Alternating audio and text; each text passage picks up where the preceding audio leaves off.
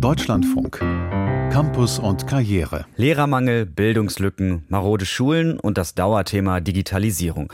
Themen für einen groß angelegten Bildungsgipfel, die gibt es genug. Doch der, der heute da in Berlin stattfindet, hat nicht das Zeug dazu. Denn viele wichtige Entscheider haben im Vorfeld schon abgesagt, zum Beispiel alle CDU-Bildungsminister der Bundesländer. Die ehemalige KMK-Vorsitzende Karin Prien nannte das Ganze sogar eine Showveranstaltung von Bildungsministerin Stark-Watzinger von der FDP. Claudia van Lack ist für uns in Berlin und beobachtet die Veranstaltung. Ein Signal des Aufbruchs soll ausgehen vom heutigen Tag.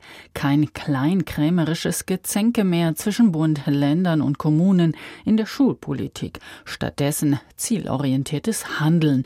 So wünscht es sich Bundesbildungsministerin Bettina Stark-Watzinger, FDP. Wenn ein Problem ist, zeigen wir gern mit dem Finger aufeinander. Die Länder auf den Bund, der Bund auf die Länder. Ich verrate Ihnen ein Geheimnis. Davon ist noch nie ein Kind klug geworden. Und ich glaube, das nervt nicht nur die Eltern, und die Kinder, sondern das nervt auch die Schülerinnen und Schüler und es nervt vor allen Dingen die Lehrkräfte, die wir so dringend brauchen. Das haben wir selber in der Hand. Ein Bildungsgipfel, geleitet von Bundeskanzler Olaf Scholz mit den Chefinnen und Chefs der Länder, wie von einem breiten Bündnis gefordert, sei nicht nötig, so stark Watzinger. Wichtiger sei es, aus Fehlern zu lernen, zum Beispiel bei der Umsetzung des Digitalpaktes.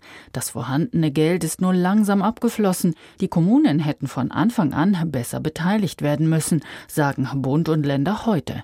Der SPD-Bildungspolitiker Thies Rabe, langjähriger Schul Schulsenator in Hamburg. Wir haben die Beteiligung der Kommunen hier nicht so stark gestellt, wie es nötig gewesen wäre, denn in Wahrheit liegt ja die Digitalisierung der Schule zu 90 Prozent bei der Kommune, die das denn machen muss. Gleiches könnte und sollte jetzt für das Startchancenprogramm gelten, mit dem bundesweit 4000 benachteiligte Schulen besonders gefördert werden sollen. Bettina Stark-Watzinger. Startchancen ist ein Zeichen, da können wir auch mal beweisen, dass wir eben über die verschiedenen Ebenen hinweg zusammenarbeiten, weil wir etwas verändern wollen. Doch der gemeinsame Wille endet schnell, wenn es um die Verteilung von Bundesgeldern geht. Soll beim Startchancenprogramm der Königsteiner Schlüssel gelten oder soll das Geld gezielt dorthin fließen, wo es gebraucht wird? Im Zweifel also alles nach Bremen und Berlin und nichts nach Bayern? Bitte einigt euch untereinander, appelliert der Bund an die Länder. Da brauchen wir dann auch die Länder dafür, dass sie sich einigen, welchen Weg wollen wir denn gehen, den berühmt-berüchtigten Königsteiner Schlüssel oder nicht. Wir stehen bereit für die Lösungen.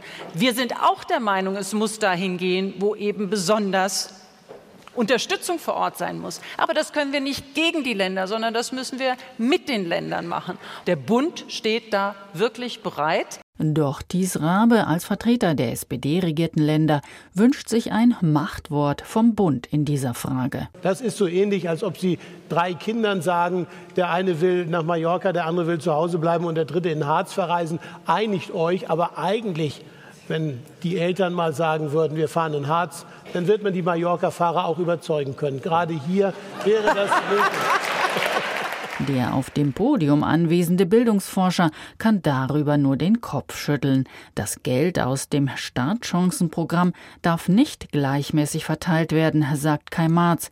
Es muss dorthin, wo es am dringendsten benötigt wird. Dass wir immer noch über die äh, Sinnhaftigkeit von bedarfsorientierter Ressourcenzuweisung sprechen, zeigt, dass wir noch ein großes Diskussions- und Klärungsproblem haben. Denn ich sitze ja als Vertreter der Wissenschaft hier. Wenn ich hier einfach in, in, die, in, die, Wissenschaft der letzten Dekaden schaue, dann finde ich diesen Befund, dass das letztendlich ein Schlüssel sein kann, dass ich eben nicht die Gießkanne nehme, sondern dass ich bedarfsgerecht Ressourcen zuweise. Nur zwei Länderkultusminister hören diesen dringenden Appell des Bildungsforschers. Alle anderen sind demonstrativ dem heutigen Gipfel ferngeblieben.